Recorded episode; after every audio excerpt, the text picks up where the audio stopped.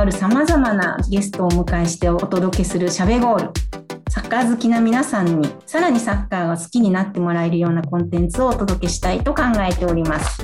ここではサッカージャーナリストの川端明彦さんと林良平さんをお迎えして五輪についてのあれこれを語っていただきたいと思います。お二人は2017年からこの代表を取材されていて、はい。まあ、全てうん世界各国代表を追って飛び回ってこられたっていうことなんですね。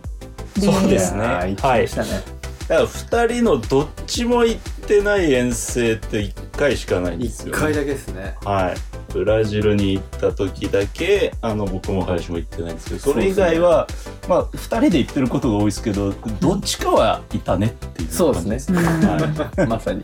今回ちょっとお二人の移動距離とかを移動時間とか国とか調べたらすごいびっくりしてたんですけれども、はいはいはい。えっとまあ原点はごめんなさいちょっとですねあの、うん移動距離調べられなかったんですよ。だって途中でポルトガルに行ったりしてるんで、はい。ただまあ確かに確かに。そうそうそうそう。うん僕も調べる気にならないですね。まあ、調べる気にならなくって、でも地球何周かなっていうぐらいな移動距離ではありましたよね。はいで、その原点と聞いてるのが、2017年の U20 ワールドカップ韓国大会。うんうん。これですね。そうですね。まあまあ、この 僕らの旅の原点というか、このチームのこ原点のチームの原点ですね。はいはい。そうですね。で、まあまあ、あのーアンダー20アンダーセブンティーンって2つの大きな世界大会があるんですけど、うんこう2017年、4年前のアンダー20ワールドカップっていうのは、ちょうどこの年代と同じ、このうん五輪代表と同じ1997年生まれ以降の選手で構成されたチームで臨む大会で、まあ言ってみれば年齢制限は同じ世界大会なので一個参考になる大会っていう意味でもそうだし、このチームから今のこの五輪の強化が始まってるという捉え方もできるという意味で、まあ原点大会ですよね。うん。この大会に選ばれたメンバーで、現在の代表に残っているのって誰なんですかね？えー、中山、板倉、富安、三好、堂安、久保の6人かな？6人ですね。はい。となると結構な確率でここから続いているっていうのは言える。そうですねそうですね。4年も経ってるからもっと 入れ替わっててもおかしくないんですけど、まあ下の世代からの突き上げも当然あって、で、まあうん大林も入ってきてっていう中ですけど、まあ当時試合に出てた選手でも、かなり残ってますよね。うん。いや、でもこれ全員海外組ってすごくないですか？確かに。ああ、ねなるほど。それも時代の変化だよな。うんで、やっぱこのユニジワールドカップに出る時点からもう海外行きたいっていうのをすごく明確に持ってた選手たちだもんね、これ。まさにそういうところで活躍して海外から目見られるようになるっていう、本当そういう大会でしたもんね、なんか。そうだね堂安選手とかそうですよね、確かそうそうそうそう。移籍した覚えありますよね。うん。マラドーアンとか言われたね。ああ、言ってましたね。ドドリブルゴールを決めてましたからね。いやー、イタリア戦のゴールやばかったですね。あれは痺れたよね。あれは痺れたな、本当に。で、まあ、この時対戦してる南アフリカと今回またやるという、そういう縁もあるぞというとこですね。それも初戦でしたもんね。そう。あの時も。あの時も。それも先に点取られるみたいな展開だったっすよね。これは終わったっていう。そうそうそうそう。懐かしい。その時も確か堂安の決勝点じゃなかったかなああ、そうだね。そうですよね。久保がね、途中出場でいい仕事するんで。いやー、それがすごいですよね。うん。当当時時15歳だからね。15歳あの大会に15歳を呼ぶっていうのが、まずすごいですからね。いや、内山さんの規模玉がすごかいったね。本当に。だって、どん、批判されることだってあるじゃないですか、それでね。うん4て、ていうかめちゃくちゃ批判されたんだよ。あの、久保はこれで潰れたらどうすんだみたいな話もあって、でもまあ、いや、あの子は絶対やれるから大丈夫だ。まあ実際やれましたね。それができるっていうのはすごいですね。内山さんの凄さはそういうところもありますよね、本当にい。や、内山さんはすごいね、ほんと先々を見ていろいろやってたからね。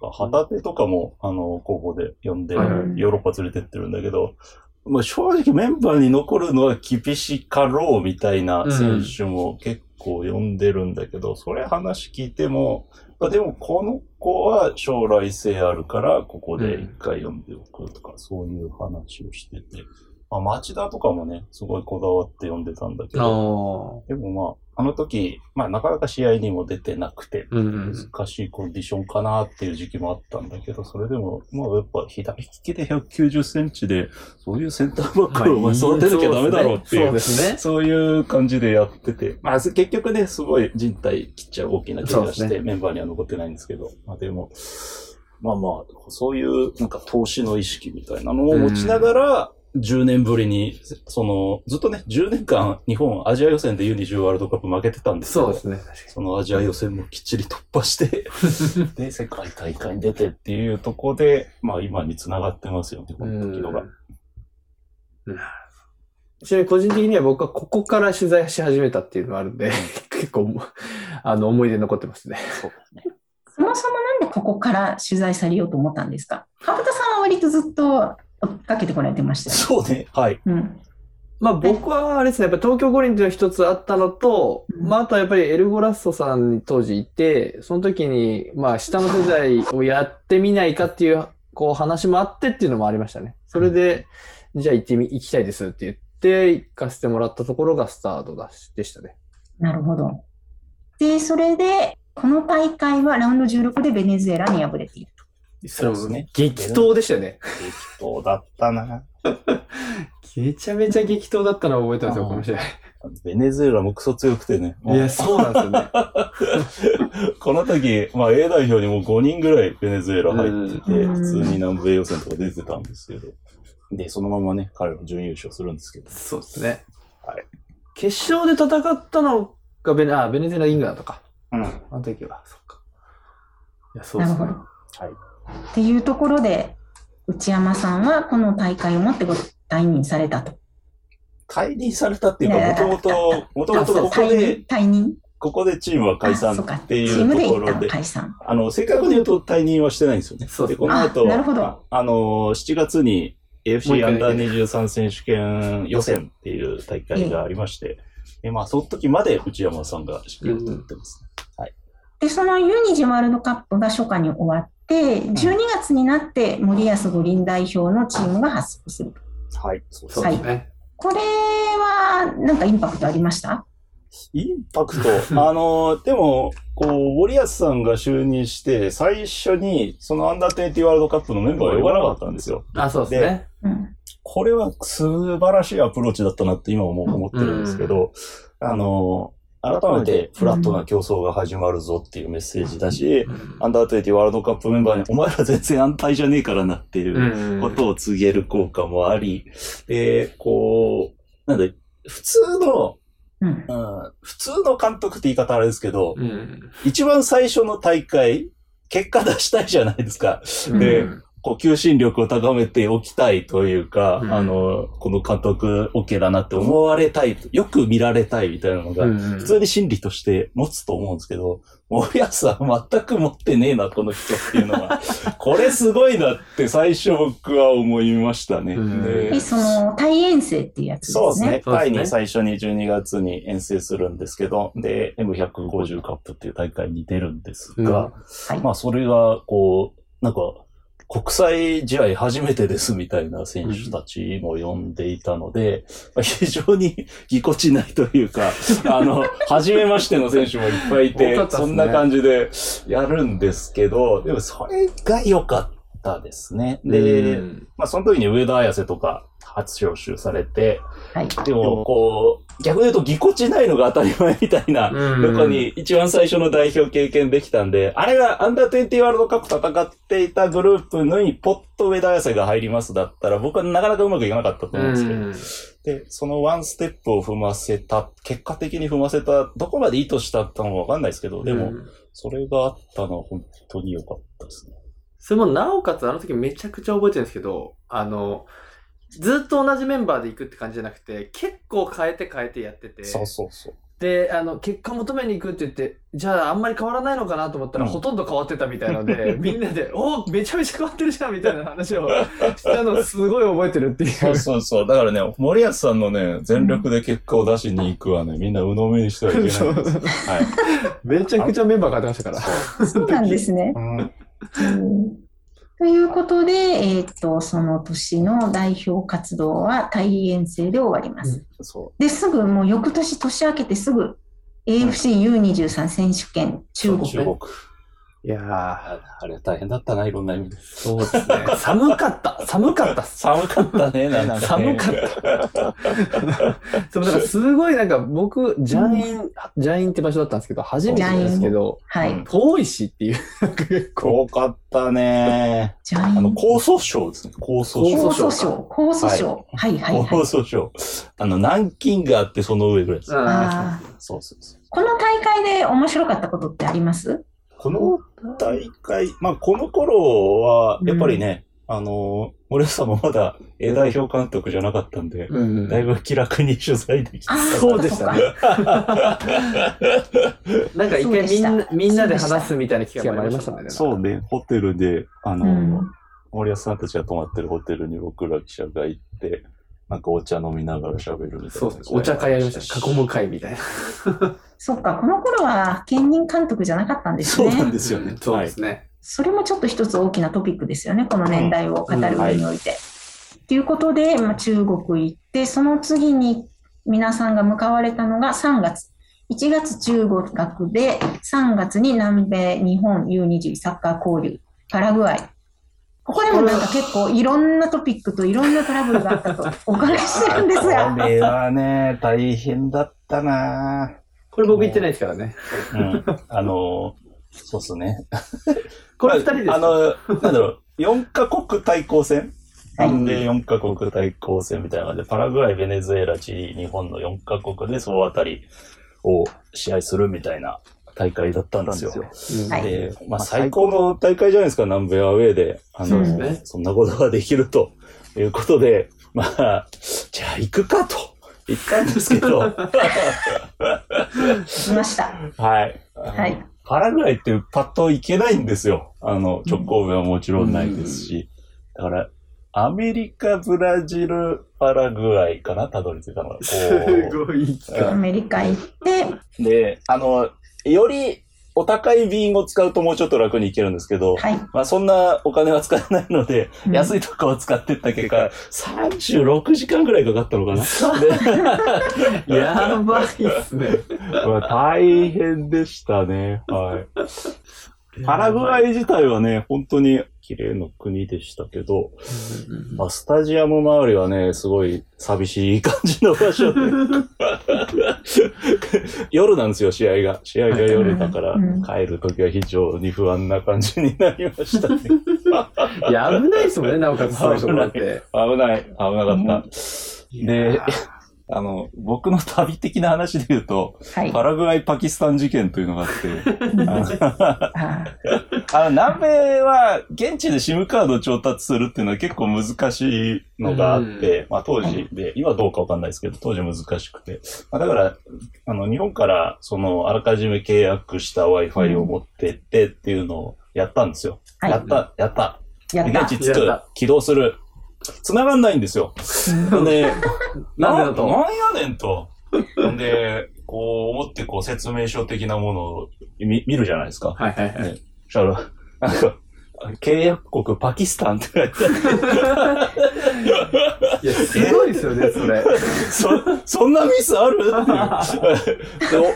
俺間違えて入力しちゃったかなと思ってこう見たら、俺入力がちゃんとパラグアイパラでガイになってた。だから、あの、なんかその係の人が、こう、パーパーパーパーつって、あ、これだなっつって刺したやつがパキスタン。パキス パラグアイ・パキスタン事件。パパラタン。いや、グアイ、パキスタン事件。ね。まあ、大変でした。それ、それなんとかなったんですか、その後？え？いや、なんともならないだろ、それは。あもちろん返金は、返金はされたよ。はい。え、そっち Wi-Fi どうしたんですか、結局は？いや、どうも、現地でなんか、いや、借りてないな。そのまんま行ったんじゃねえか。そのまま、わあ、すごいな。うん。うん。で、まあ、そのまま行った？まあ、まあ、なくてもなんとかなるやろ、的な。ちょうどなるほど。ネットなくても生きていけるってことですね、きっと。うんネットないとね、海外は辛いですよ。はい。ね、辛いですよね。それは辛いめちゃめちゃですよね。辛い。めちゃめちゃ辛いですね。ねただまあまあまあ、パラグアイの人は親切な人が多くて、うんなるほど。まあ、なんとかなったね。結局は。サッカー的な面そうそうね。この試合で、この大会でなんと、まあ、前田大然がね、あの、一個ブレイクするというか、で、この前は、あの、呼ばれたけど参加しなかったみたいな。ので、ですね、確か。あの、ここで、まあ、南米のチーム相手に、まあ、彼当時 J2 で活躍してたんですけど、うん。で、はい。じゃあその選手がパッと入ってやれっかなと思ったら、あ、やれましたね。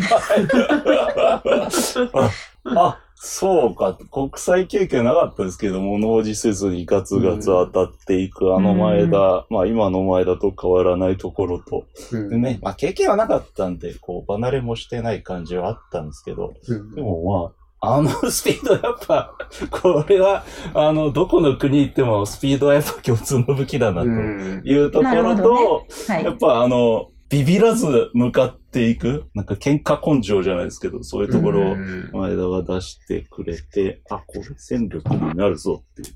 多分森保さんも同じこと思ったと思いますね。うんで、そんなこんなで2ヶ月も経たないうちに今度はトゥーロン国際、フランスに飛びますね。トゥーロンね。トゥーロンさ、2回行ってるせいでさ、記憶が混ざる。わかります、わかります。あれ、どっちの時だっけみたいでも、になるんだよね初回はあれですよ、あの。ランパードとかジェラードがチェックしに来てた大会です。ああ、そうね。監督になったばっかりで、で。で林がサインもらおうかな、どうしようかな、みたいな。そうそうそう。って思ってたら、あの、せ選手たちがみんなで写真撮りに行ったそうそうそうそう。で、逆に林は行きづらくなるって。そうそうそうそうそう。いけなかった。いけなかったな。遠くから撮ってもらいました、遠くから。そうそうそう。フレームに入ってるあたりで。それはね、熱いですよね。その2人が来てたら。まあ逆にやっぱりそれだけなんかトゥーロンって、はいあの、うん海外のスカウトとか、監督が見に来て、新しい選手を探しに来る大会っていうのもあったっていうのは、やっぱり大きいですよね。うん。こういね、あごめんなさい。U21 で参加してるってことですよね。そうですね。そうですね。この大会でも本当いろんな年代、最、ん？一番上で U23 ってことですか？いや、なんかね、結構ファジーなんだよね。マジですよね。あファジファジーな大会19がいたり20がいたり。そうそうそう。で、逆にもうちょっと上の年代が参加してることもあるんで、うん結構適当です。結構適当。はい。そうですね。かなりトゥーロンって言ってトゥーロンでやってないんで、かなり適当です。あの、トゥーロンと揉めたんで、トゥーロンとはやってないんですけどね。あれマルセイユでしたっけ？マルセイユ近郊。マルセイユねマルセイユね近。郊はい、はい。で、なんかすごい2人がすっごい美味しそうな海鮮の写真を食べ、海鮮料理を食べてたのを、ああ、マルセイユはうまいもの覚えてますよ多いですね。美味しいですからね、ご飯。あうんとにかく美味しかったっていう。ムール貝を。をめちゃめちゃ食べてた印象あー、食べてた。ね。バケツ、バケツで出てくる。バケツで出てくるやつね。うん。ねね、その写真を送ってもらったのを覚えてますよ、私。懐かしいな。この、この時のトゥーロンで、サッカー的で言うと、橋岡選手と田川選手が初招集されていると。そうですね。。うん。まあ、あと、富安が、あこの遠征だけですね。そっかそっかそっか。富安はこの後全然呼べなくなっちゃうので、そうそう。実質的にめちゃくちゃ貴重な機会だったという。でしたね。はい。当時はシントトロイデンだったんでしたっけ？そうですね。ヨーロッパ挑戦して割とすぐの時です。そうそうそう。まだだからあんまり出てない時期で、う。うんんっていう中で出てきてたそうそうそう覚えがありますね。でもなんかね、もう全然、あ、こいつやっぱ違うなってとか出してたと思いますよ、この時。やっぱり富安すごかったんですね、当時からね。みんなも意識してたイメージありますね。海外に行ってて選手が来てたんで。あいや、だから本当に、なんか、あ、うん。もうヨーロッパ早く行かなきゃみたいな気持ちに、富安がさせたっていうところはあるんじゃないかな。なるほど。うん。この時の対戦力良かったですね。ポルトガルとかうトルコとかとやった覚えがあります、そうそうそうそ最後はトルコ。う。で、最後、カナダに引き分けとかで、こあ、そうう、そうそうそうだ。抜けられなかったんだよね。そうだそうだ。うんなんかそんな感じでしたね。ね、ポルトガルが確かちょっと年下のそうそうそうだと思うんだけど、でも全然強くて。カナダ引き分けポルトガルには勝ってましたね。そうう。んで、うん。上田綺世が最後2発決めて勝つんですけど、いやー、懐かしい。終わった後みんなに聞きましたね。そう。上田選に。で、途中から出ても決めるのが僕なんで、みたいな、かっこいいこと言ってて、かっこいいこと言ってたかっこいいわーって。かっこいい。それがストライカーなんで、みたいな。点を取るのが僕の仕事ですから、みたいな感じで。うそうなるほど。めちゃめちゃあかっこよかったね、なこの時は。はいこの時は？はい。わかりました。そのからいろいろまだまだ紆余曲折あるわけで。で、6月住んで、また2ヶ月後、今度はなんとインドネシアです。アジア大会。アジア大会。アジア大会ね。僕行けなかったんだな。アジア大会。これは U21 代表で臨んでますが、はい。あ、まあ、大会としては、アンダー23プラスオーバーエイジ3名っていう五輪と同じ規定なんですよね。で、だから日本は2歳年下のチーム、プラスオーバーエイジなし、さらに当時 J リーグ開催中だったので、1チーム1名みたいな制限があって、はい。っていう中で選ばれた選手で参加しました。なので、結構メンバー編成的には苦しいところもありつつだったんですが、うんまあ、でも、ある意味、一番長いぐらいかなあの、チームとして過ごしたという形そうじゃないですか。遠征うんでは一番長いんじゃないですか。そう。なので、うんあの、その間の練習とかもずっと見れたんで、あのうんうん僕としては非常に勉強になるというか、うん。面白い大会でしたね。なんか結構環境を含めて強烈だった大会だと聞いております。環境はね、まあまあ、あの、インドネシアのちょっと田舎の方でやはい。ってたので、あの、まあ、芝生はね、もうリアル天然芝ですしね、うんあの、えー本当に生えたまんまの芝生えたまんまの生えたまんまの芝はい。あまあ、すごい本物の天然芝ですね。本物の天然の芝で。はい。でも、あの、そうですね。まあ、そういうところもそうだし、すごい短いインターバルで試合、試合、試合が続く大会なので、はい五輪のシミュレーションにもなるってことで、こう、暑熱対策の実験とかもね、こう、西ヶ丘にある国立科学スポーツセンタースポーツセンター。あそ、あそこの人が来て、あの、一緒に、こう、いろんな、こう、新兵器を出して新兵器を。そう、それをうんこの五輪に向けていろいろ試すっていう舞台でいろいろやってましたね。うん。まあまあ、そういう意味でも面白かったし、まあ、環境はそうですね。あの、それこそね、あの、練習しているグラウンドの隣で、こう、隣というか、僕らがこう、練習を、まあ、スタンドはないんですけど、うん。グラウンド脇で見てて、こっちに練習場があって、選手たちがまあ走ったりボール蹴ったりしている、この後ろで、こう、家畜を、こう、してやばいっあの、家畜の匂いとかね、そういうのはもう来るんだけど、まあ仕方ない的なところうは、んうんまさか、え？っまさか。ていう。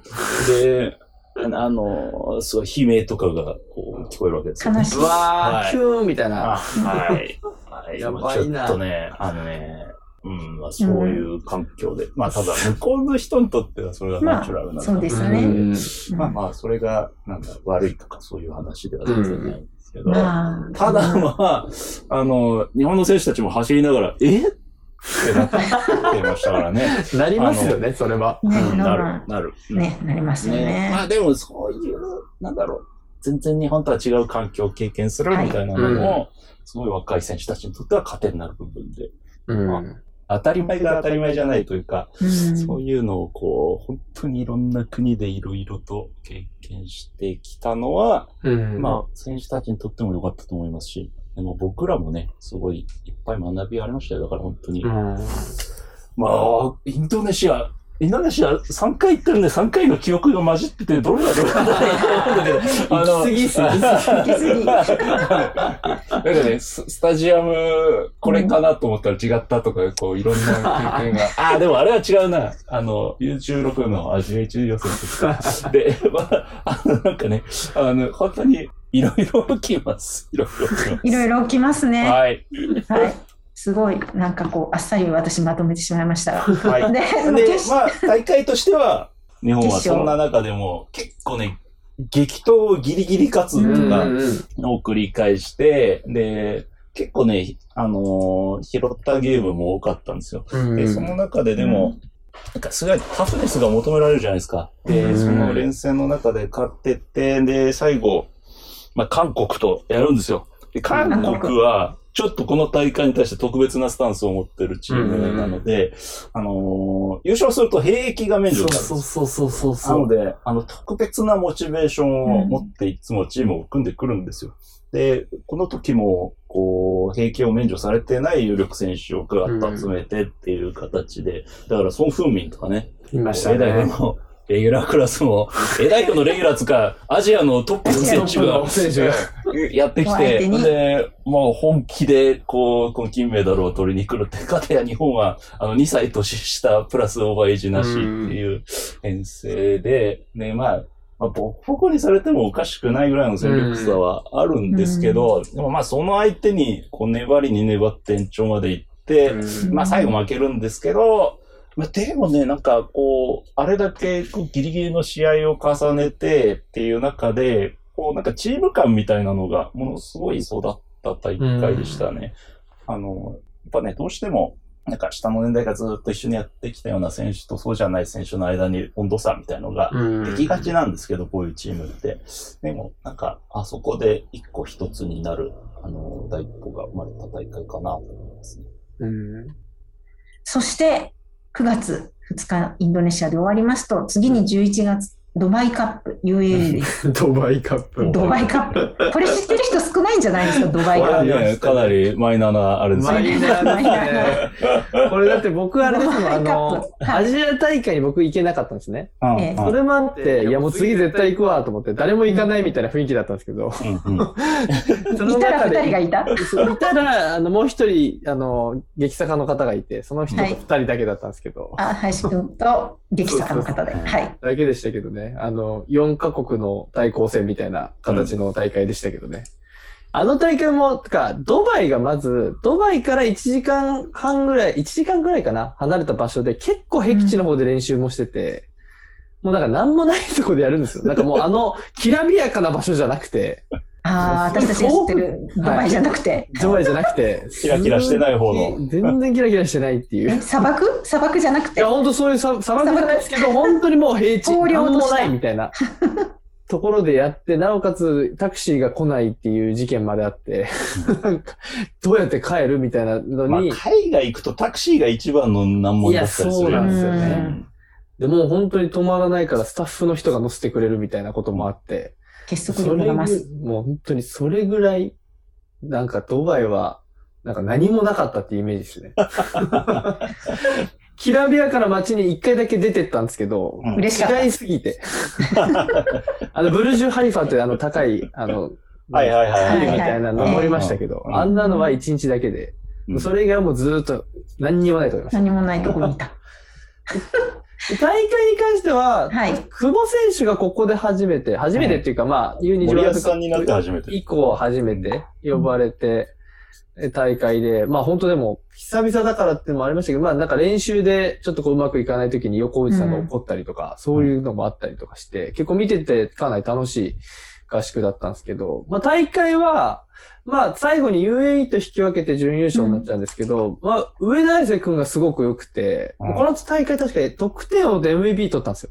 うん。まあそれぐらいなんかもう本当に良くて。で、なおかつ良かったのが、久保選手と上田選手がすごいあったんですよ。あ、で、この時から結構久保選手が綾瀬くんと会うみたいな。うんうん。その、なるほどねそのタイミングと、これが合うんですみたいなので、なんかすごい連携ができたっていうのは、うんすごい覚えてる大会ですね。2018年の11月。それがそうそうそ2年、3年前、2年半前ぐらいですねう。。そうですね。かなりバシバシ縦のパス、うんスルーパス出して、それに上田くんがこう反応するみたいなのがこういう連携ができたのはこの大会だと思いますね。うんうんうんで、2018年はそれで、えっ、と、終わります。う中国、パラグアイ、フランス、インドネシア、UAE で各選手たちは戦って、ジャーナリストたちも戦って言ってますはいジャーナリストは別に戦ってないんですけどね。る。Wi-Fi で苦労するだけか。Wi-Fi か。まあ、それもありましたね。まあ Wi-Fi とタクシーとご飯と、はいえっ、と、いろんなもので、いろんなのはあったが、みたいなところで追い続けると。はい。で、次の年がすごいですね、選手たち。国を先に言いますと、ミャンマー、フランス、ブラジル、メキシコ、アメリカ、ブラジル。国内戻って広島、長崎。んそんな1年でした。そうですね。はい。年明け3月のはい AFCU23 選手権タイの予選をミャンマーで。僕、ミャンマー2度目だったんですけど、うん。僕の中ではミャンマーはすごくいい国なんですよ。で、いで、林の中ではね、そうそう、最悪の国っていうイメージで、ね人間の経験って、こう、ね、落差が生じるものだなっていうのは、ね、誰かが〇〇はいい国ですとか、〇〇は悪い国ですとか言った時に、それを鵜呑みにしてはいけないという 実例が、えー僕と林の間で成立したありますね。はいい、や、この大会、だからさっきのなんかその記者が戦ってるみたいな話もありましたけど、ええあの、僕が唯一これは戦ったと思ってます。どどどういう目で戦やっぱなんかあの、行く前からやっぱり、こんな注射打ったことないっすっていうぐらい注射打ってたあし。もう、狂犬病とかね。狂犬病が怖く狂犬て、病と、で、犬がめちゃめちゃいるんですよ、結局。うん、うん狂犬その。中で先輩たちは、こう、屋台で飯食べるぞって言うわけですよ。恐ろしいね。恐ろしい。はいそれはい食べるじゃないですか。食べてると近くいるんですよ、もう本当に。い犬が。うんはいあの、フレンドリーなやつがやってくるんですね。そうはいでそれに。それにビビってたら、そこの現地の人が、なんかそこの近くに餌投げて、なんかうん近く来るみたいな。それでめちゃくちゃビビる僕みたいな。うんそれを笑う皆さんそうみたいな。そうそうそう。いや、もうやだやだ、本当やだみたいな感じでしたよね。だってお、面白いリアクションしすぎなんですよ、ヤシが。あ、そうだったんだ、みんなで。で、あの、現地の人も喜んでくれてね、林あーと林くんのリアクションに。はい。はい。みんなに目を合わせるな、目を合わせるなって言われた人がいると。まあ、野犬はね、本当に多くて、あの、はいあまあ、ヤン、ヤンマのヤンゴンだったんですけど、彼ヤンゴン。はい。はい。あの、元首都ですね。あの、一番栄えてる都市ですけど。で、そこでやってたんですけど、まあ、あの、普通に道を歩いててもね、その辺にお犬様がいっぱいいらっしゃる環境なので、あれ？追いかけられてたのって、カメラマンですね。カメラマンの佐藤さんか？佐藤さん犬に追いかけられたそう。よ夜夜にコンビニに行こうとしたら、めちゃめちゃ追いかけられたっていう、恐怖体験をしてた。それはね、うんあの、果たして敵意を持って追いかけてたのかどうかもではないんですけど。遊んで遊んでって言ってたのかもしれないですよね。かもしれん。うんただ、怖いよ、怖い。いや、怖い。確かに。舐められただけでも感染するっていう話ですからね。ただね、ミャンマーあの、飯はね、あの、安くて安定して美味しいし。いや、そうですよね。はい。で、ミャンマービールも素晴らしいビーいルで。やはい。で、まあそういう意味で僕、僕らはなんか、あんまり環境の方を気にしないのー、で。いやー、僕最終的に体調崩しましたからね。具合悪くなっちゃった。そうそうそう。で、最後ね、あの、林くんがいきなり吐いちゃったりしてね。そうそうそう。僕はかなり焦って。そう、はいあの、帰りがタイ経由だったんですけど、はいあの、他の人たちから、お前ここで病院行って、一回帰んなくてもいいんじゃないかみたいに言われてましたからね。タイでちょっととま、とどまっていけばみたいな言われるぐらい。帰って、あの、診断してもらったら感染症胃腸炎みたいなのかかってて、うんもう、だいあんまりいい思い出ないですね、まあ個はい人的にはあんまりいい思い出ないです。このサッカー的にはどうでした？ここ。サッカー的には、まあ、あの、圧勝ばっかだったので、圧勝だらけだったっていう。あんまりあれですけど、ねあの、最後のね、ミャンマー、あの、アウェイだけこう、相手が厳しいというか、うん。自力のある相手でっていうところでしたけど、まあ、それも、あれ誰だっけ？前田か。前田大然がボコボコっと決めてあっさり勝ってしまったっていう感じでした。そこまで取れてなくて、いや、取れました、みたいな感じだったよね。あ、そうそう、そうだったね。あ、そうだ、前田ハットトリックしたんだよね。そうそうそうそう。予選だとやっぱり日本圧勝ですね。そうですね。あの時でも一番覚えてるのは僕はあの、結構ピッチがひどくて、うんその中であの、ボールを動く浮かしながらボレーを久保くんが決めて、こっちの方が打ちやすいと思ったんですって言ったのが、うんすごいなと思ったのが覚えてる。さすがです。うんお前のストイコビッチかみたいな。本当に本当にはいあれ思いましたね。うんやっぱり嘘つかないんですね、技術は。そうはい技術もそうだけど、その発想ですよね。うんあ、そうね。それをパッとやって実践できるのってすげえな。うん。久保選手。で、そういうのが、えっと、3月にあって、うん3ヶ月も経たないうちにまたトゥーロンです。うん。またトゥーロンでしたね。このトゥーロンはでもあれなんですよこのトゥーロンね。ポーランドからなだったんですよね。あ、そうそうそうそうそう。ポーランド？だから初戦はいないんですよ。うん。あ、そっかそっかそっか。そうポーランドので、、ポーランドでアンダー20のワールドカップがこの、そうでした。2つ下の世代はいのワールドカップが行われてまして、うんで、まあ僕らはそっちを取材言っしてましたね。んで、行く気はなかったんですよ、トゥーロンに。そうっす。なぜかというと、そっちのチームで決勝まで行くつもりだったんで、全くなかった。あ、これ日程的にいけないなって。思い出しました思いつつ、思いつつ、毎日日本が早期敗退したらこっちに行けるから一応取材申請だけはしておくと。そうそうそうまあまあ、その可能性を考えてたわけじゃないですよ。全くそのつもりはなかったんですが、そのつもりはあったんですが、あの、うん残念ながら行くことになって、そうそうそう。で、まあ、行くからにはこのチーム頑張ってくれと思いながうんら取材しました。懐かしい。いやー でも決勝まで行ってるわけですもんね。そうこの大会はそうですね。これでも本当に、あの、コパ組と分かれてたんですよね。あ、そうだ。このこの時ってね、大会は。同時期にコパアメリカがあったので、2チームが編成されたと。そうです、そうです。で、トゥーロン組がいわゆる B チームと呼ばれてしまっていた。うん。うん。まあ、だからコパの A 代表に十何人招集されてて、で、そこに入れなかった選手たち選抜みたいになってたので、だいぶ、こう、なんか落ちてるのかなっていうのを懸念してたんですけど、うんまあ、これ逆でみんな燃えてましたね。いや、めちゃめちゃ燃えてた。こっちに残ってた選手のキャラクターが良かったっていうのもあると思うんですけど、はいで、まあ、そういうなんかギラギラ系が残ってたというか、そんな感じで、ですまあ良かったですよ。だから、三笘とか、そう、はいま相馬くんとかここがすごかったあ、ね。あそうそう、相馬はここが一個、五輪代表定着していく転機だったと思いますけど、三笘選手、そうですね。あとはあれだ、田中碧。田中田中、そうだ、田中だ。そう。で、田中碧がスペシャルで、うん。あの、うんちょっと違いをこの大会で出すんですよ。で、彼のこの五輪代表での存在感がぐぐっと上がっていくのが、こことこの後のブラジル遠征になるんですけど。まあでもね対戦相手も良かったよね。いや、対戦相手も良かったっすね。なんかどこも強かったし、そう。なんか、メキシコと準決勝でやるのかな。そうですね。メキシコはほぼほぼベストに近い陣容で、で、あのーまあ、メキシコに日本人のコーチがいるんで、うん日本が2軍に近い編成だっていうのは分かってたんですけど、で、そこ そこに負けるわけにはいかねえみたいな感じだったと思うんですが、そこにも競り勝ち、最後はブラジルと当たって、ブラジルと。はい。で、まあまあまあ及ばなかったんですけど、うんでも、うん。すごいね、あのメンバーで、いや、ブラジルを相手に、で、ブラジルもすげえいい選手いっぱいいて。いや、そうなんですよ。結構良かったんですよね、はいメンバーも。で、まあまあ、そこ相手にやって、で、まあ、田中碧がちょっと表彰されるんですけど、選手としては。で、でもなんか、すごい得たものは大きかったですね、あの。いやーあの、PK で負けたんですそうそうそう。よね。うん。2, 対2試合連続 PK だったんですね。準決ですね。勝、メキシコ。とブラジルと。はい。うん準決勝では最後に旗手くんが蹴って決めて、決勝で旗手くんが蹴って外すっていう 流。れでしたけど。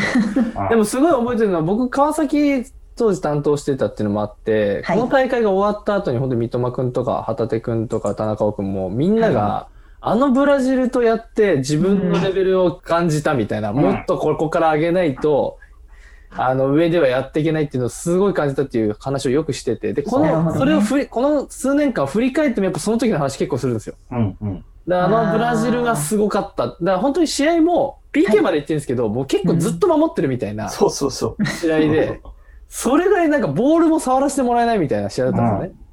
だから本当にその、この経験が結構選手たちにとっては大きかったっていうのは間違いないかなっていう。だからチームとしては、なんとか粘って戦ったんだけど、うん。個と個になった時にもう全然勝てねえってそういうのがそうそう。こうあったので、そこで、本当に田中とか、終わった直後にも話聞きましたけど、いや、差を痛感した方が絶対でかいですっていう。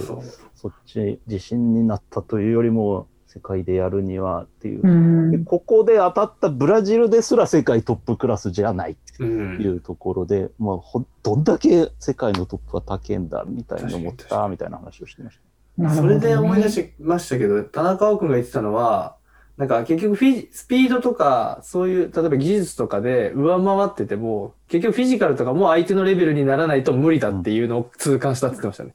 全部が相手と同じぐらいにな、だ日本人だからここが秀でてるじゃなくて、うんあの、ほ世界とやるなら、そこを秀でた上で、他のところも同じレベルに持っていかないと無理だっていう話をしたのはすげえ覚えてますね。うんそういう相手と対戦できてるっていうのは、やっぱトゥーロンの良さではありましたよね。そうなるほどね。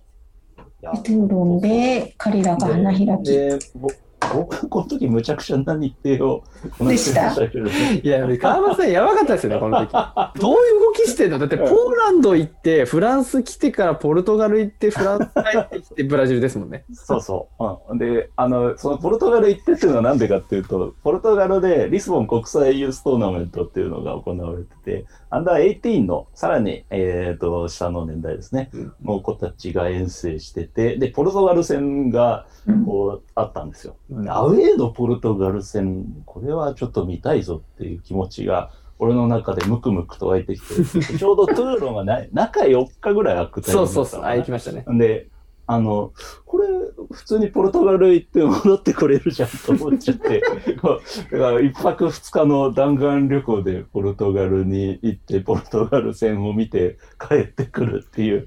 でも、まあね、普通にリスボンだからすぐ行けるだろうと思ったら、リスボンっつってもだいぶ郊外で、結構たどり着くのも大変でみたいな場所でしたけど。いや、本当だって、あの、確かあの時、連絡が結構来てて、うんスタジアムに人がいねえんだけどとか、スタジアムどこだあそうみたいな。そうあのね、Google 先生を頼りに、こう、電車に乗ってこの駅で降りて、みたいなのを言ったら、こう、なんか、もう道なき道を歩かされるみたいな感じ。これ、草、草むらって言うんじゃないですか、Google 先生みたいな。すごいわ。うんいや、楽しかったですね、リスボン。はい。で、トゥーロンが終わったら、そのまま、ブラジルは、あれ、どこ経由だったかな？どっか経由でブラジルに飛ぶ。それこそスペインとかポルトガルじゃなかったそうだね、確かそう。うん。逆に僕はそこで、あの、ロシア経由で日本に帰るんですけど、あ、そうそうあのあ、そう、事件がまた起こってしまう。そこで、僕はあの、フランスからロシアの便のトランジットが3時間ぐらいだったんですね。はい。で、2時間ぐらい遅れたんですよ、飛行機が。で、まあでもギリギリ間に合うかなと思ったら、着いた瞬間にもうダメですって言われて、で、そのロシアから日本ってその便が1本、1日1本しかなくて、で、その1本に 乗れなかったんで、翌日まで待ってくださいって言われて、じゃあホテル用意してくれるんですかって用意します。ただ、入国ができないんですって言われて。うん。あの、ロシアでビザがないと国に入れないんで、なので、あの、裏口、あの、空港の裏口からホテルの裏口まで、あの、外見えないバスに乗らされるっていう。もう本当に連行ですよ、連行。連行されて、ホテルのなんか地下の部屋に順番に並べって言われて、並んだ人の前から1、2、1、2みたいな感じで、知らない人とホテルに泊まる。で、外にも出れないんで監禁されたっていう。ロシアで監禁されるっていう事件を受けました、僕は。その時、外と繋がってたんですかネットとかは？ネットはなんとか繋がってました。うん、なんか林から悲痛なメッセージがいっぱい届いたような覚えが。ネットだけは繋がってましたね。もうよかったですねそれで帰って結局ロストバゲージしたんで、もう本当に、な、なんだったんだろう、このロシアみたいな感じでしたね。不安だったでしょう。もうちょっとロシア経由はかやめようかなって思いました。この旅強烈だったもんな。あの、フランスでもさ、トゥーロンがすげえ偏僻なとこで各試合が行われるせいで、我々もこう電車で行ってそこからバス乗ってみたいないろいろこうやりっくりしながらたどり着いてたんですけど、なんか電車がな、なんだっけ、なんかで止まっちゃってっていうそうですね。帰れなくなるっていう。そう あれ絶望感ありましたよね、一あれ回。絶望感すごかったね。で、あの、タクシー呼びたいんだけど、いや、ここの街にタクシーとか通らないよ、ないよって言われちゃった。そうそうそう。で、バスももうないしってなっそうて、そうそうどうするみたいな。うんなんか現地の人と人、3人で、うん。あ、4人か。ねすいません途方に暮れてたら、なんか、あのーブラジル人なのかポルトガル人なのかわかんないですけど、うん。ポルトガル語ネイティブの、あのー外国の方が、こう、助けてくれまして。まあ、代理人さんなんですけど、うんうんね、あの、あまあ、困った時はお互い様だぜ、みたいな感じで、こう、なんか、俺の友達をの今呼んでやるから、つって車を呼んでくれて、その車に乗って帰りました。すごい。本当すごい。もうその人となんかこう、ツイッターアカウントをこう交換したりとか、そんなのはしてないんです。してないですけど、名刺は持ってますね。あ、別に持ってる。はい。そうなんですね。一期一会。あの、はいちょっとその後調べたんですけど、割とちゃんとした、あの、お仕事をされてる。そうだったんですね。はい。いやーちょっとお名前出していいのかわかんないから出さない。確かに確はい、もちろんもちろん。はいまあそういうようなことがあったと。はい。こ で、まあ、だからのそういう経験年がは、、はい。はい。まだ半年ですよ、ここまでで。はい。だから皆さんね、誤解されてると思いますけど、海外行った時に一番大変なのは、スタジアムにたどり着くことと、スタジアムから帰ってくることです。そうなんです。本当そう。本当そうです。特に僻地、僻地の大会は本当に気をつけた方がいいです。本当に厳しいんだよ。本当に厳しいんだよ。本当に厳しい。で、コパアメリカに、あれ、川端さんコパアメリカに飛ぶんでしたっけ？カバートさん、コパアメリカに飛びました、飛びました飛びましたね。はい。いや、大変でしたね、その旅も。えっと、そうか。そう、なんか初戦、スから、うん、初はい。戦の前、前日前日ぐらいに着く日程になっちゃったんだよ、うんだから結局。うん。こう、トゥーローが決勝まで決勝まで行ったから。夜まで決勝まで行ったから、はい。はい。で、その、もうさすがに疲れが溜まってたんでしょうね、僕もね。はいあの乗るときになんかすげえジンマシンとか出ちゃって。ええはい。で、これ、なんか引きずり下ろされるんじゃないかあ変な病気だと。そうそうそう違われて。僕はなんかそういう寿命を持ってて、そういうのが出ちゃう時があるんですけど、うんはだん。だん そういう疑われるじゃないですか。確かに確かに。い。何の病気持ってるんですかどうした？そうそうお前なん どんとんでもない伝説病持ってんじゃないかみたいに言われる、言われて引きずり下ろされるんではないかという恐怖感で機内でも小さくなってた覚えが。これ CA さんとコミュニケーション取ったらやばいかもしれない。変に疑われるぞと。そうそうそう。いやー、大変だったな、あの時は。はい。ねいやまあ、コパアメリカはコパアメリカで若い世代がいい試合しましたよね。いや、コパアメリカの経験は本当に貴重でしたね、これは。本当出てよかったですよね、これ。ーで、まあもちろんね、最後勝ちたかったなっていう大会でしたけど、まあいろんな意味で本当に貴重で、まあ一個はもちろん南米の本当の本気のチームとアウェーでガチで戦うっていう経験を詰めたこと。で、だからチリ、ウルグアイ、えっ、と、最後エクアドルかうん。とやったんですけど、まあ、最初はチリにボコボコにされて、うん0-4乾杯、まあ乾杯、まあ乾杯って言うべきでしょうね。うんねしてっていうところからスタートするんですけど、まあそれは本当に選手の心にも残るというか、うんそういう大会で、うん。まあだから中山くんなんかも、これで花っ柱おられたみたいな話はしてましたけど、はい。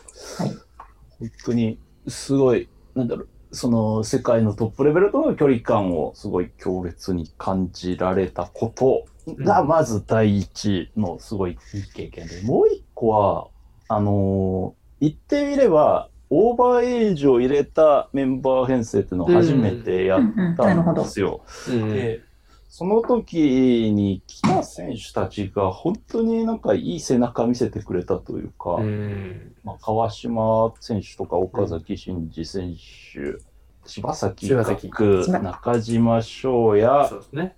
あと上田の上上田の道、上田の道ですよね。ね、その5人が来てたんですけど、ただ彼らが本当にこう練習からすごくいい影響を与えてくれて、なんかこう、やっぱね、ちょっと若者だけの集団特有のなんかあるじゃないですか、雰囲気とか。うんそういうのがすごい、あの、なんかこれ、うん、うん言い方難しいな。ただ、なんかもうちょっと一段高い意識で練習とかしなきゃいけないっていうところをすごくこう見せてくれたなと。で、うん川島とか、もう、僕が行ったのが、だから、その、試合の2日前、最初戦の2日前、1日前とか、それぐらいだったんですけど、もうその時に、もう、練習の指示出しで、初対面のはずの U22 の選手たちの名前を言うんですよ。でこういうのって本当に彼がこの大会に向けてしっかり準備してっていうところがすごい出てたと思いますし、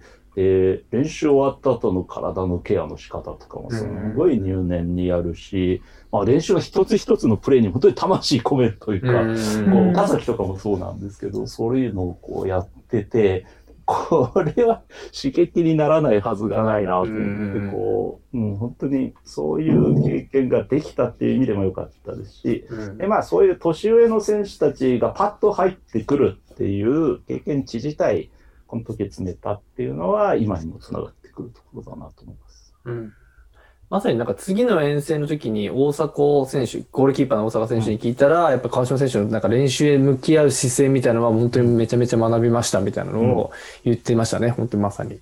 そうそうそう。本当に生きたお手本という、うん。そんな感じだったね。で6月、7月でコッパアメリカを戦い、ウルグアイと同点に持ち込んだりして、あそあれいい試合でしたね。う。あれいい試合でした、三好選手のゴールも素晴らしかったですね。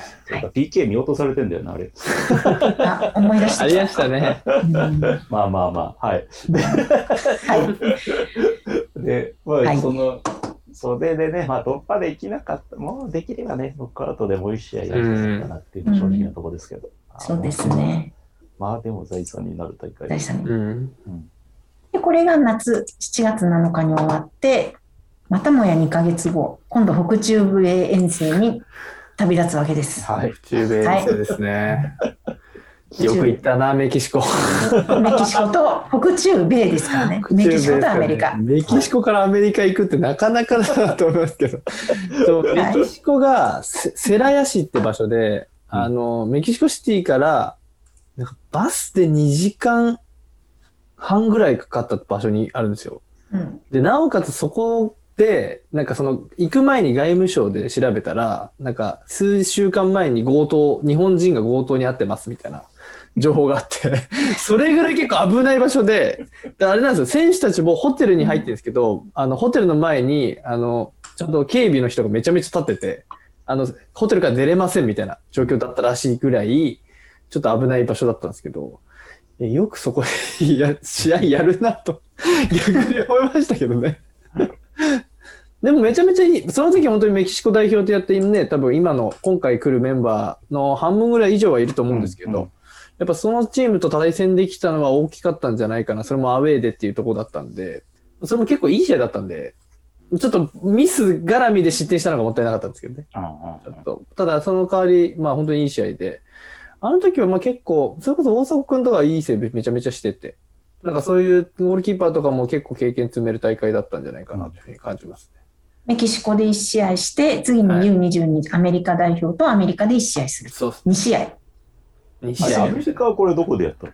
カリフォルニアですね。チュラビスタだチュラビスタで2試合を戦って、戻ってきて、えーっと、まあこれ代表大変ですよね。その1ヶ月後、今度はブラジル遠征に うん。チームは行っていると。本当、この辺の強化すごいですよね。いや、素晴らしいと思いますよ。すごいですねこうやってアウうんェーの試合をアウェーの試合を。で、このブラジル遠征がお二人が、唯行かなかった唯一行かなかった行かなかった。はい。はい、唯一行かなかった。しかし、行か日本で、日本でなぜかみたいな。あそうそう、僕なぜか、あの、いや、僕の勝手な想像ですけど、誰かがキャンセルになったのかなと推測してるんですけど、あの、テレビ解説に呼ばれて、こう、あの、解説しましたけどね、してましたね。はい、面白かったな、あの時。見てましたね。確かに結構、ど深夜だったと思うんですけど、はい。ひたすら寝過ごすことだけが覚えがあります。はいまあ、U22 ブラジル代表とやって、日本はなんと勝っている。うん、やってましたね。勝ちました。アウェーでブラジルとやって勝つっていうのはね勝つって勝つ。そうそうないそうそうないを。しましたよ、これは本当に。あの、トゥーロンの時はね、日本がベストオーダーじゃなかった中で、うん。今回はコパ組とトゥーロン組をガッチャンコしたような編成で行った感じんですけどでしたね。ブラジル戦で田中碧が、はいそうですね。あの、言ってみれば初めてベストメンバーを組んだ中でスタメンで起用されるんですよ。で2得点。そう。で、そこで2得点。で、そこだよね、完全に田中碧がいや、もう完全に主主軸になったのは軸に。なりましたね。うんトゥーロンの時も、なんか周りの選手が、いや、青くんが入ると結構ボール出てくるし、変わりましたね、みたいな話をしてたんですけど、こうブラジル遠征見た時に、あ、やっぱりこのメンバーでも全然ボール出せるし、あの、全然主になれるんだなっていうのは見ててすごく感じた大会ですね。で、ビビらず行って結果も出してっていうそのメンタリティの部分でも、ここでやれるってところを見せて、うん。まあ、森保さんのハートも掴んだね、こ掴みましたね。うん2019年10月ですね。うん。つながってますね、今に。ますよ。はいで、やっとみんなの前で、日本の皆さんの前でお披露目が11月。そうですね。そうですね。で、コロンビア代表ここまで話してきて、皆さん気づいたと思うんですけど、はい、一回も日本でやってないんですよ。そそうなんです。活動をひたすら海外でやってきて、強化のためには外出ていくしかねえんだっつって、うん国内合宿なんかやっててもしょうがねえっつって、やってきたのがこのチームで、で、まあ、その中で、えついに国内で試合をすると。そしてで、で、逆に緊張しちゃったね。そうですね。この、この試合は本当にでも、あの、いろいろ考えさせられる試合だったっすよね。そうねあの全体的に。広島での U22 コロンビア戦です、まず。はい。なんかある種ブラジルに勝って、まあ、天狗にはなってないと思いますけど、うんまあやれると思ってたっていうところもあるだろうし、うん。あの、来てなかった選手たちは俺らの方がやれるって思ってただろうし、そういう選手たちとかこう、集まったらこうなっちゃったみたいな。そうね。お互いのっていう、なんか。こう、ふわっと、ふわっとした試合をしてしまった。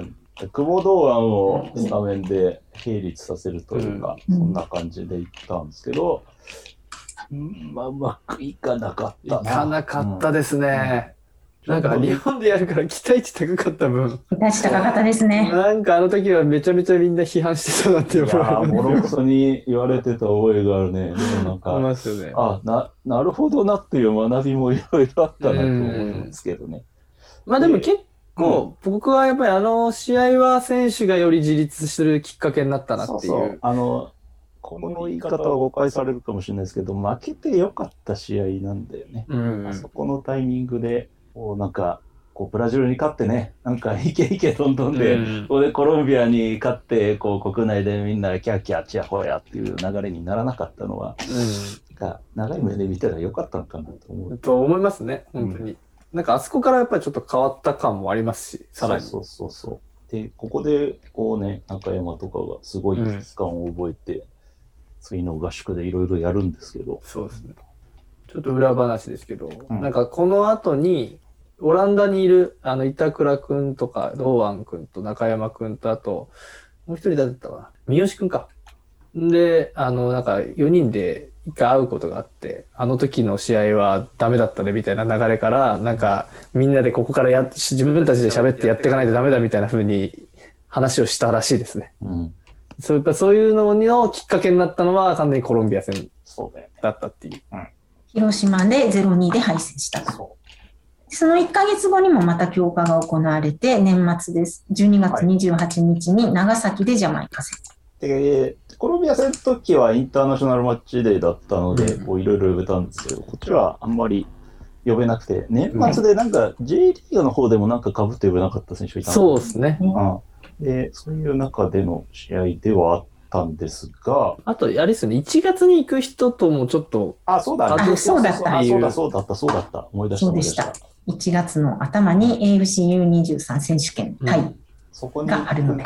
行って、超ウルトラ過密日程になっちゃうような選手が出るので、それもそうそうそうそう。選手を外してみたいな感じだっだから本当にその大会から、あーじゃあジャマイカ戦から行くのは数人ですみたいな話も最初からあったのを覚えてます。まあ本当にさっき川端さんも言ってましたけど、中山選手がここですごい自分たちであミーティング開きたいとか言ったりとか、そういうふうにちょっと自分たちがこう変化を促していった試合だったと思いますね。た。まあ、だからまあずっと A 代表でやってたような選手がいたり、こう、下から上がってきたような選手がいたりで、こう、なんか温度感が バラバラにまま、なんとなく試合して、ボコボコになっちゃったのがコロンビア戦で、そうじゃなくて、俺たちチームとして戦わなきゃダメだろうっていううんところをもう一度再確認して臨んだら、まあ、ボボコボコに勝ったっていう、うんそういう試合ですよ。はい9対0。うんということで、そことつながってる年明けに、次2020年いきます。うんいやー U23 代表になりました。U23 代表。とうとう U23 いや代ー表。で、タイでの AFCU23 選手権。本来なら、あれですもんね、ここが五輪を決まる大会そうで。ですす。そうそう、本そうなんです東京五輪の、本来ならっていうか、実際東京五輪の予選だったんですけでど、そうそう。まあ、日本はすでに出場権を持っている中で、まあ、ちょっと真剣勝負の経験値を積むというところも、ニュアンスもあって参加しているっていうですね。この大会はでまあなかなか、あの時期が時期なんで、海外組はほぼ呼べずと。メッシの君だけでしたね。そうそうそうあの、グそれもグループリーグだけみたいな流れじゃなかったかな。そうそうそうでしたね。まあグループリーグしかなかったんだけどね。うん。いやー、ほんとこの大会あれでしたね。厳しかったっすね。だいぶ厳しい試合になってしまって、はい。えー、まあ、いきなり、サウジか。サウジに負けて、シリアに負けて、で、最後カタールと引き分けみたいな。そうですね。一勝もできずという。一生もできなかった。で、まあ、これ1月の大会はね、あの、A 大道もそうなんですけど、やっぱ J リーグ組が難しすぎます。ね。うん。やっぱ体力的にこうシーズンを戦い終えて、でちょっとつかの間のオフを取ってとか、あの、で選手によっては結構長めのオフを取って直後だったり、あるいは選手によってはほとんど休みもなく入ってきましたみたいな感じだったりして、やっぱコンディションが本当に悪くて難しい大会になるだろうなと思ったら難しかったですね。ですね。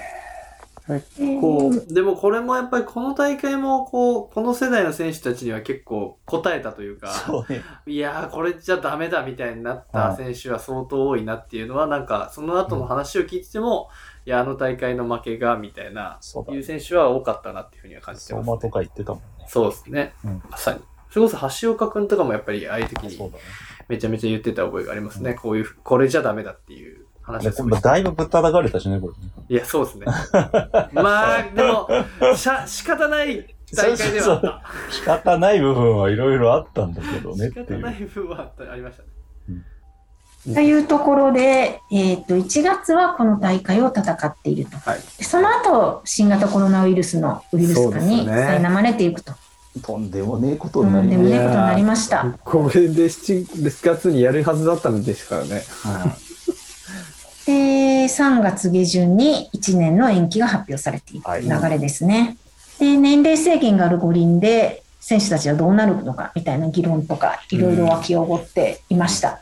で、その年までずっと世界を飛び回ってこられたお二人なんですけど、まあ、もともともこの年は国内での強化中心にはなってたとは思うんですが、うんうん。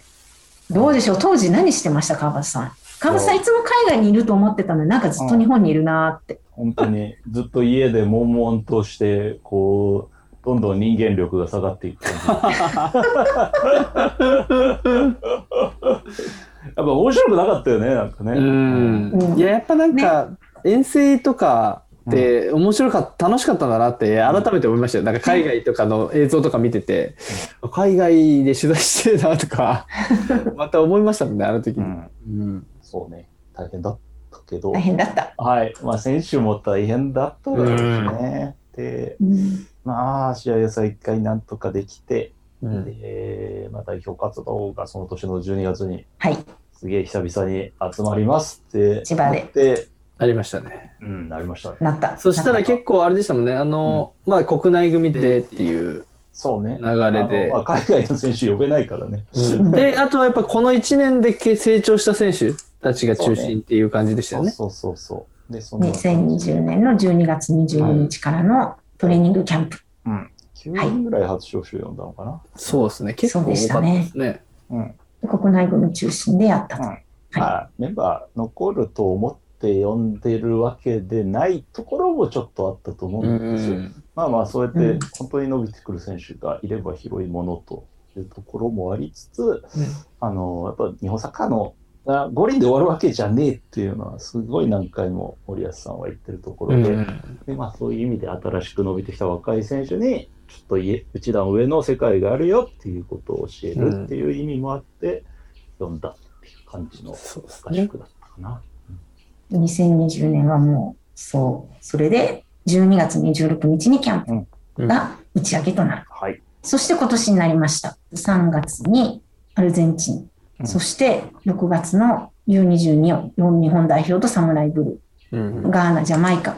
この辺は協会がかなり頑張ってマッチメイクして、強化。いやー、そうですね。いや、だいぶ大変だったと思いいますよ。やー、思いますよ。来てもらうのも大変だし、来てもらうのも滞在してもらうのあのも大変だからうん。